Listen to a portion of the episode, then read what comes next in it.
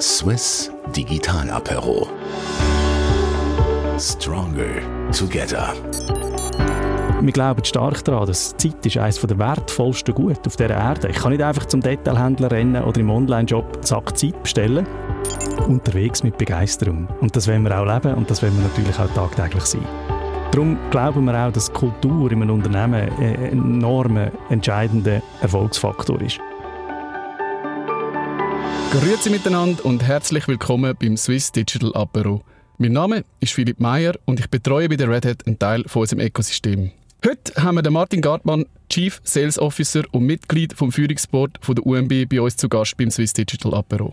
Die UMB gehört mit neun Standorten und über 450 Mitarbeitern zu den grössten Schweizer IT-Firmen. Sie deckt für ihre Kunden vom grossen Mainframe bis zum kleinen Container alles ab in der Infrastruktur.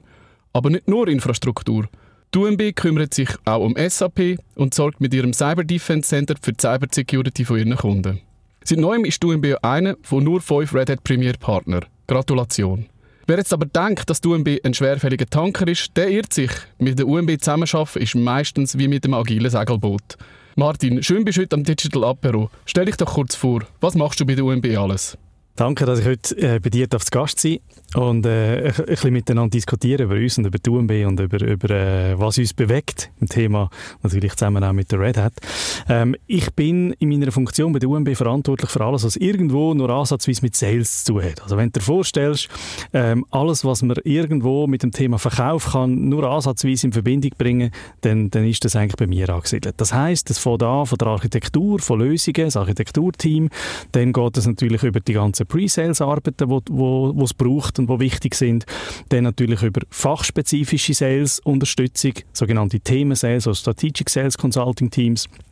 Account Manager, klassische Account Manager Rollen und aber auch dann äh, schlussendlich das ganze Branding und Marketing gehört ja auch sehr neu halt zusammen zum Verkauf und das ist bei uns Business Development und Sales. Das heißt, das Geschäft und unser Business weiterzuentwickeln, weiterzutreiben und auch nachhaltig können zu entwickeln. Okay, und eben vom Mainframe bis zum Container machen die wirklich alles. Und wie bringen die das alles unter einen Hut? Das ist ja alles bei dir auch angesiedelt in dem Fall. Also nur zum Verkaufen. ich würde nicht ein Mainframe installieren. Klar, aber all die Themen, also das ist schon ganz viel, ja? Es ist sehr viel, sehr breit.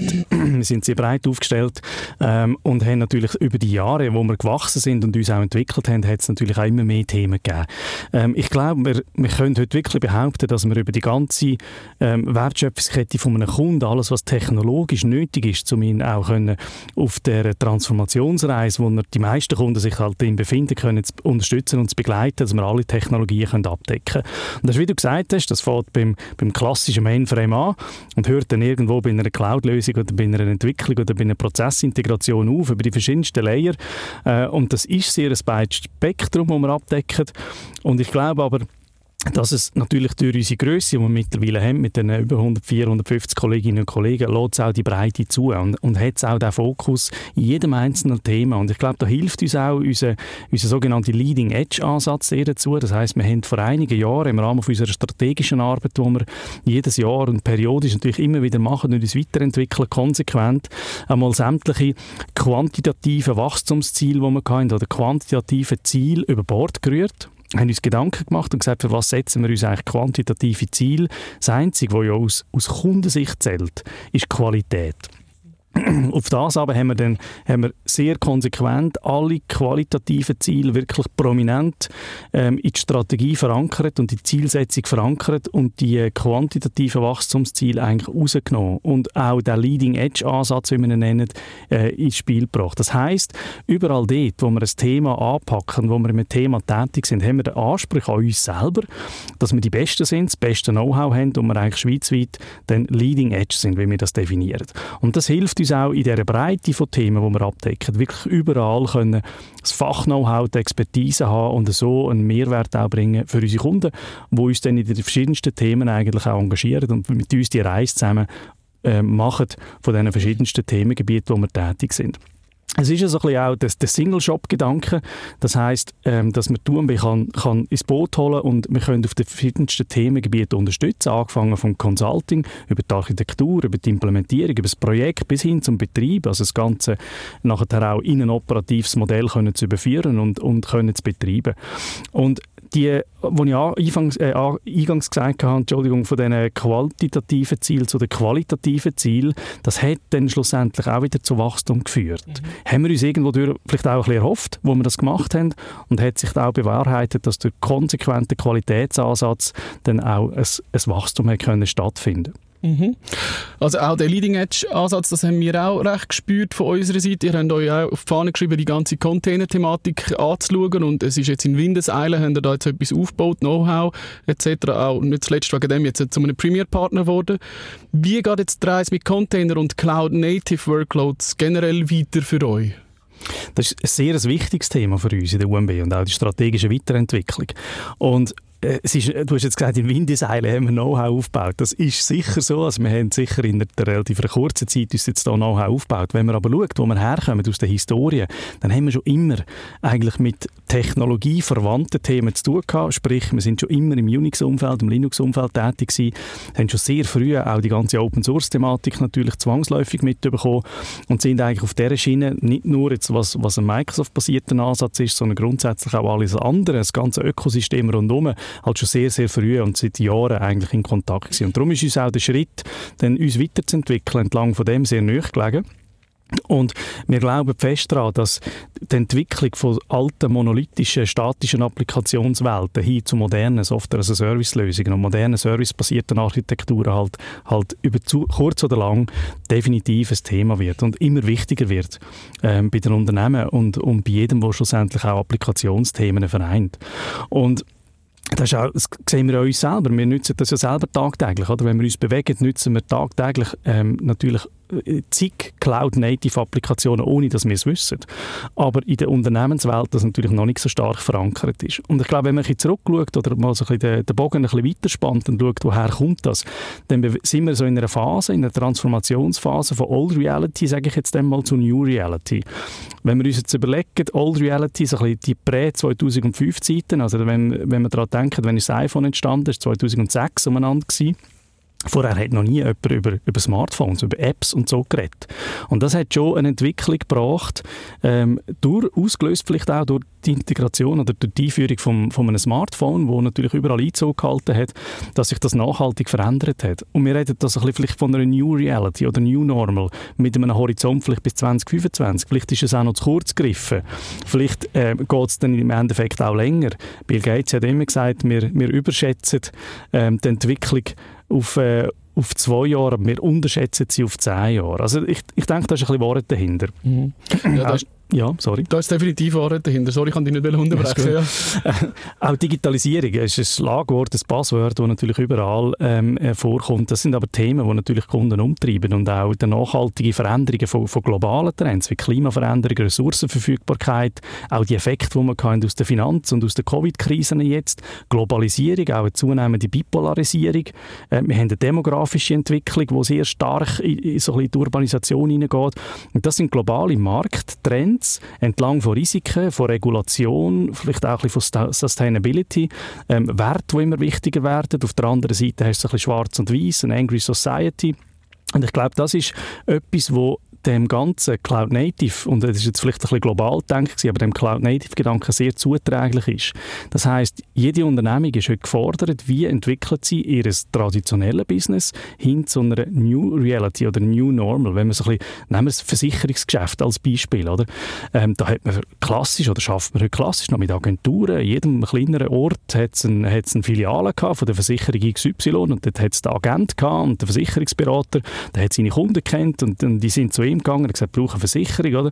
Das war das klassische Geschäft gewesen. und das entwickelt sich rasend schnell halt hin zu einer plattformbasierten ökosystembasierten Modell, äh, Businessmodell, äh, wo halt nichts mehr zu tun hat mit einer lokalen Filiale, wo ich hingehe und sage, ich hätte gerne noch eine Hausratsversicherung, sondern das ist alles schlussendlich softwarebasiert, servicebasiert, Ökosystem, wo zusammengreifen in Servicearchitekturen und da sind ganz viele entscheidend wichtige Punkte auch mit drin. Das heißt, ich brauche als Unternehmen heute eine operative Exzellenz. Mhm. Ich brauche eine End-to-End-Integration über alle Ebenen rein, ähm, von meinen Prozessen und so weiter und das passiert natürlich natürlich alles auf einer serviceorientierten und vollständig cloud-basierten Architektur. Und darum glauben wir auch, dass das so wichtig ist.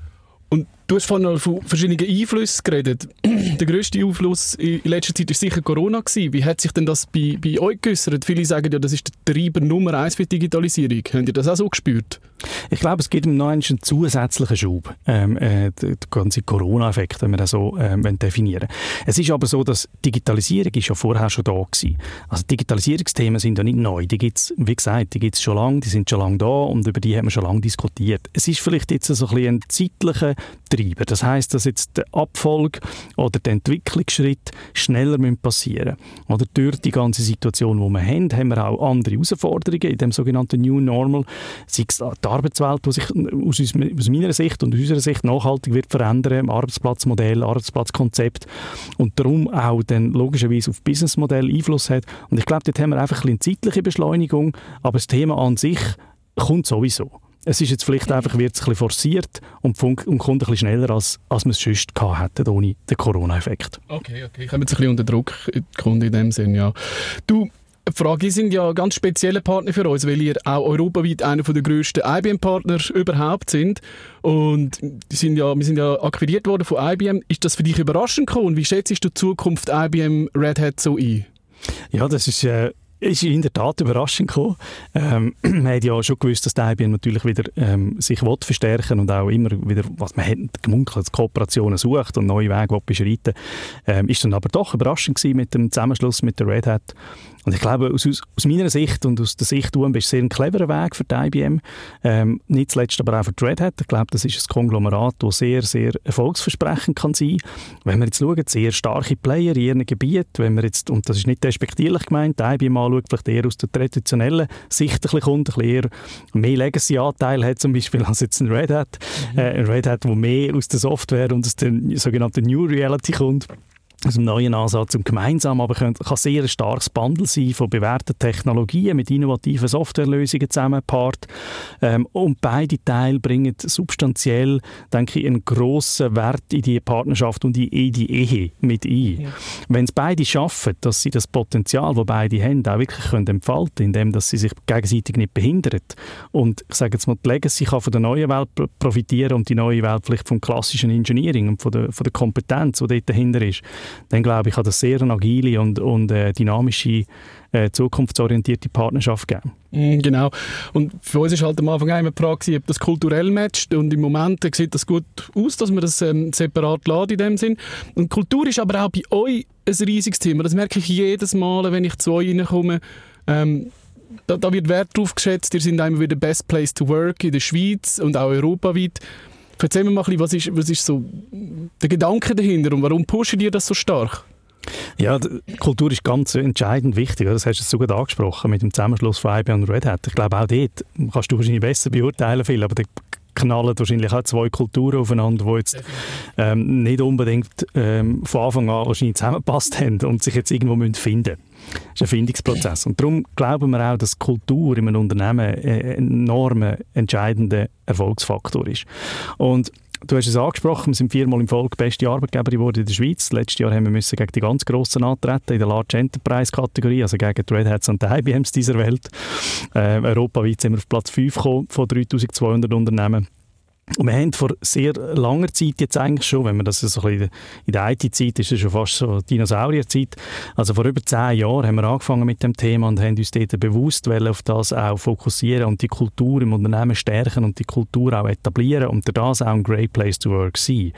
Und äh, es gibt ganz verschiedene Puzzleteile, die ineinander hineingreifen. Das ist zum einen das unternehmerische Denken und Handeln von all unseren Kolleginnen und Kollegen, wo man sagt, ist jeder eigentlich wie ein kleiner Unternehmer in der UMB und, und soll auch etwas können bewegen Es ist eine konsequente Feedback-Kultur, die stetige Weiterentwicklung, das Leading-Edge-Gedankengut, das ich gesagt habe eingangs, die Investition auch unser Team anstelle von zum Beispiel Personalvermittler, wo man nicht mehr berücksichtigt in den Jahren äh, wir konsequent in uns als Arbeitsplatz investieren. Das war am Anfang her, gewesen, wo wir entschieden haben, wir gehen nicht mehr über Personal vermitteln, um neue Kräfte zu rekrutieren. Hat am Anfang jetzt niemand auf uns als UMB gewartet und gefunden, ja, das ist super lässig, gehe zur UMB. Kennen wir ja gar nicht. Und dort braucht es halt auch Zeit, Durchhaltewillen und wirklich den konsequenten Fokus, um das nachhaltig zu entwickeln. Wir haben auch zum Beispiel eine sehr ähm, strukturierte Vorgehensweise, wie wir strategisch arbeiten. Das heißt, wir haben einen sogenannten Strategieprozess, wo wir über toolgestützte ähm, äh, Software jedem Kollegin, jeder Kollegin und jedem Kollegen im Unternehmen jede strategische Initiativen, jedes Projekt transparent in voller Breite zur Verfügung stellen, kann jeder hinein schauen, was wir schaffen, an was wir sind, wie sind Ziele, die wir uns gesteckt haben, weil wir sind der festen Überzeugung, dass jede strategische Initiative und das Projekt muss messbare Ziele haben, sonst ist es kein strategisches Projekt und keine strategische Weiterentwicklung. Wir müssen also den Erfolg können messen. Und jede Kollegin und jeder Kollege kann sich auch bewerben und sagen, hey, das ist eine coole Initiative, ein cooles Projekt, da möchte ich gerne mitschaffen als Beispiel haben wir jetzt äh, wieder auch als Folge der Corona-Krise äh, letzten Juni definiert, dass wir ein neues Arbeitsplatzmodell entwickeln, weil zurück zu dem, so wie es vorher war, wird nicht funktionieren. Das heißt, wir müssen uns auch dort weiterentwickeln, haben das Projekt gemacht und jeder hat sich können bewerben und sagen, hey, das ist lässig, da arbeite ich mit. Da hat sich ein Team formiert aus Kolleginnen und Kollegen aus der UMB, die gesagt haben, das tun wir entwickeln zusammen. Das ist jetzt äh, erstellt worden, das Arbeitsplatzkonzept verabschiedet und jetzt haben wir ein neues Arbeitsplatzkonzept und Modell, wie wir arbeiten. Also so funktionieren wir und so schaffen wir. Und das ist auch, denke ich, auch Teil vom modernen Innovationsmanagement. Wenn man die klassische Innovationsmanagement-Lehre anschaut, ist ein wichtiger Bestandteil ist Transparenz und ist Begeisterung so quasi von der Crowd, vom Team. Und die beiden Elemente vereinen wir natürlich perfekt jetzt auch mit der Art, wie wir strategisch arbeiten mhm. und das ganze Team involvieren und volle Transparenz geben über alles, was wir machen. Ja, das klingt ja eigentlich also bisschen auch wie unser Open Source Gedanke. Jeder kann eigentlich partizipieren an der Innovation verschiedene Skills, Skill Level und ja, das ist genau so, wie wir das auch versuchen zu leben in unserer Technologie, leben ihr das bei euch im Innovationsprozess. Sehr spannend. Etwas, was ich gehört habe, ihr bietet auch zusammen mit der Uni Zürich ein MBA an. Ist das richtig? Ja, das ist richtig. Wir haben äh, einen, einen eigenen MBA oder einen E-MBA entwickelt äh, das auch wieder als Teil von der Kultur und von unserer Weiterentwicklung. Wenn wir gesagt haben, unser Führungskader oder alle, die bei uns eine Führungsfunktion haben, ein Team führen oder ein Thema führen zum Beispiel, äh, die sollen und die müssen sich weiterentwickeln. Da machen wir zum einen regelmäßige 360-Grad-Feedback. Wir haben auch von Great Place to Work den Most Trusted Leader Award bekommen. Das heißt die höchste Bewertung für unsere Führungskultur und so, wie wir eigentlich mit der Führung umgehen. Und da ist es eigentlich nicht mehr als logisch, dass wir uns auch in der Führung weiterentwickeln und die Führungskultur und das Leadership Leadership etablieren. Und haben dann den Kontakt gesucht mit der Uni Zürich, weil wir das Gefühl hatten, da muss es irgendeinen Weg und eine Möglichkeit geben, dass man gemeinsam so ein MBA entwickeln kann. Und wir haben jetzt in Kooperation, in Co-Creation mit der Uni Zürich ähm, ein UMB-IMBA entwickelt. Der wird auch von der Uni Zürich durchgeführt und der ist jetzt vor zwei Wochen hat gestartet und geht jetzt über die nächsten drei Jahre, wo sämtliche ähm, äh, Personen oder Kolleginnen und Kollegen bei uns in der UMB, die Führungsfunktion haben, durch den UMB-IMBA oder UMB-MBA dann durchgehen und den absolvieren. Okay. Und was eben auch neu ist, ist, ihr habt euch marketingmäßig ganz neu aufgestellt mit eurem Slogan Creating Time. Und ich persönlich bin wirklich ein Fan davon, wie das, wie das daherkommt. Ähm, wie ist es zu dem gekommen, Martin? Ja, das ist eigentlich ein, ein, mehrere Zufälle gewesen, aber auch zum anderen natürlich wiederum, dass wir gesagt haben, wie nimmt man uns wahr als, als UMB? Und wenn wir, wir haben uns dann den Spiegel vor Augen gehalten und haben geschaut, wie, wird, wie kommunizieren IT-Unternehmen heute? Und wenn du das mal anschaust und mal so verschiedenste Auftritte anschaust von IT-Unternehmen, wie die kommunizieren, versuchen die sehr stark über visuelle Bildinhalte Technologie zu zeigen. Und äh, haben uns selber auch dabei ertappt, dass wir eigentlich versuchen, über Bildchen und Icons und keine Ahnung was, können Technologie sichtbar zu machen. Und die Fragestellung, die dort dahinter ist, die wir uns gestellt haben, ist dann, was bringt das unserem Kunden? Das hat ja keinen Mehrwert, wenn wir Technologie zeigen. Das ist schön, das sieht lässig aus und ist für uns vielleicht als Ingenieurs oder als Technologie-Nerds vielleicht spannend. Aber einen Mehrwert hat es ja keinen. Eigentlich das Resultat und das, was zählt, ist das, was aus der Technologie resultiert. Also was kreieren wir denn eigentlich mit Technologie? Und das hat dann eigentlich dazu geführt, dass wir uns dort sehr stark und, und äh, mit dem Thema auseinandergesetzt haben. Was ist eigentlich das, was wir schlussendlich für den Kunden am Mehrwert, am Value kreieren? Und das ist Zeit. Indem wir ihm natürlich die Arbeit machen, machen, zum Beispiel im Bereich vom Betrieb, im, im Engineering Know-how zur Verfügung stellen, coole Lösungen können umsetzen kreieren wir Zeit, dass er sich wieder auf sein Kerngeschäft konzentrieren kann oder eben mehr Freiraum hat für andere Tätigkeiten. Weil wir glauben stark daran, dass Zeit ist eines der wertvollsten Gut auf dieser Erde. Ich kann nicht einfach zum Detailhändler rennen oder im Online-Job Sack Zeit bestellen funktioniert nicht, oder? Das ist alles ein Gut, das wir eigentlich chronisch zu wenig haben, das chronisch unterbesetzt ist. Äh, und eigentlich die Arbeit, die wir machen, generiert ja unseren Kunden und auch dem Team Zeit für äh, das, was wirklich wichtig ist. Okay. Ähm, jetzt hast du vorhin vom Team geredet und ich habe auf Social Media gesehen, ihr habt für das ganze UMB-Team eine virtuelle Weihnachtsparty gemacht und dort sind glaube ich Stars wie Hecht dabei gewesen und äh, Claudio Zuccolini, wenn ich äh, das richtig gesehen habe. Wie ist euch die Idee gekommen? Also warum das sie euch gekommen ist, ist mir klar, aber, aber wie ist das denn nachher entstanden? Ja, das ist, äh, wir sind auch nebst dem, dass wir kulturell arbeiten und dass wir strategisch arbeiten und, und unseren Leading Edge Ansatz haben, sind wir aber auch gut im Party machen. Oder? ähm, und das ist auch ganz wichtig wichtig, dass man dort auch wirklich das Team und die, die Nähe vom Team, der kulturelle Austausch, dass der immer kann stattfinden kann. Das war für uns ein Herzjahr letztes Jahr, weil alles, was wir eigentlich geplant haben, ist ins Wasser gefallen, haben wir nicht können durchführen äh, Und das ist nicht immer einfach äh, und vor allem gerade im, im 2020 natürlich ähm, für uns, die das zelebriert und gelebt haben, äh, ist das schwierig gewesen. Aus dem heraus ist eigentlich der Gedanke entstanden, dass wir gesagt haben, jetzt einfach eine Weihnachtsparty, die wir geplant haben, absagen, weil wir hatten eine, eine coole Party geplant mit allen Kolleginnen und Kollegen, mit Partnerinnen und Partnern und, und die einfach ersatzlos streichen, ist ja auch keine Lösung. Und wir haben schon sehr früh, letztes Jahr angefangen, sehr stark digital zu kommunizieren, die digitale Kommunikation auch zu nutzen. Wir haben ein eigenes UMB-TV-Studio eingerichtet, dass wir professionell die digitalen Elemente können verbinden mit unserer Kultur und die digitale Kommunikation können leben und haben aus dem heraus dann auch sehr schnell die Idee gehabt, gesagt, machen wir halt eine digitale Weihnachtsparty, wenn es physisch nicht geht. Äh, haben dann die Acts angefragt, ob sie dabei wären, das mit uns zusammen zu machen, haben dann coole Locations Location gehabt, in dem dass wir im Studio sind von der Hecht in Zürich, wo sie gerade ihr neues, ihr neues Album produziert haben und haben dort bei ihnen eigentlich so in ihrem Wohnzimmer können die Weihnachtsparty äh, gestalten und, und übertragen der Gast gehabt, Claudia Zuccolini und andere ähm, Elemente, die wir in die digitale Weihnachtsparty eingebaut haben. Und es war noch spannend, gewesen, auch daheim die Zuschauerinnen und Zuschauer, sprich unser Team, unsere Kolleginnen und Kollegen, die dann daheim in der Stube versammelt mit Familie, mit Kind und so, haben können die Party digital geniessen. Und bis anhin ist natürlich dann nur jeweils vielleicht der Partner oder die Partnerin dabei gewesen. Also der Kreis hat sich noch weiter aufgetan, in dem Kind und Kegel tanzend haben vor dem Fernsehen zu Hecht und mitgesungen haben. Das war äh, sehr lässig. Gewesen. Sehr cool, ja, das klingt doch wunderbar. Sicher ein, ein riesen Fun gewesen. Ähm, Martin, was habt ihr euch denn für Neujahrsvorsätze genommen und wo denkst du, geht eigentlich denn die Reise jetzt Zukunft? Dass wir uns ähm, 2021 als UMB-Team wieder mal physisch können treffen können, wäre vielleicht ein klassischer Neujahrsvorsatz, dass wir uns dann wirklich wieder mal zusammenfinden als Gesamtteam in der UMB.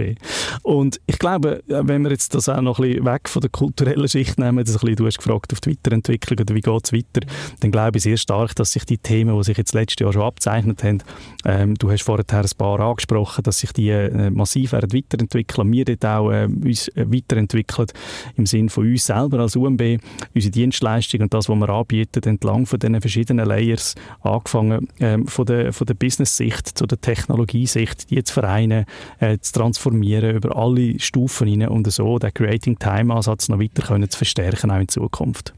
Okay. Und jetzt für mich persönlich ganz eine wichtige Frage. Was heißt überhaupt UMB? Das ist eine, eine, sehr berechtigte Frage, weil da wird, da wird diverses interpretiert in die drei Buchstaben. Äh, und das ist eigentlich ganz simpel viel. Das heißt unterwegs mit Begeisterung. Und das wollen wir auch leben und das wollen wir natürlich auch tagtäglich sein. Ja, das ist super und das spürt man bei euch ja wirklich. Also ich arbeite so gerne mit euch zusammen, die Dynamik und, und mit all den verschiedenen Leuten. Es ist wirklich der Plausch, mit euch zusammen zu arbeiten. Vielen, vielen Dank, äh, Martin, für, für das Interview. Es hat, es hat Spaß gemacht. Vielen Dank der Tech Data, der das möglich gemacht hat. Danke, bye bye. Danke viel. Swiss Digital Apero. Stronger Together.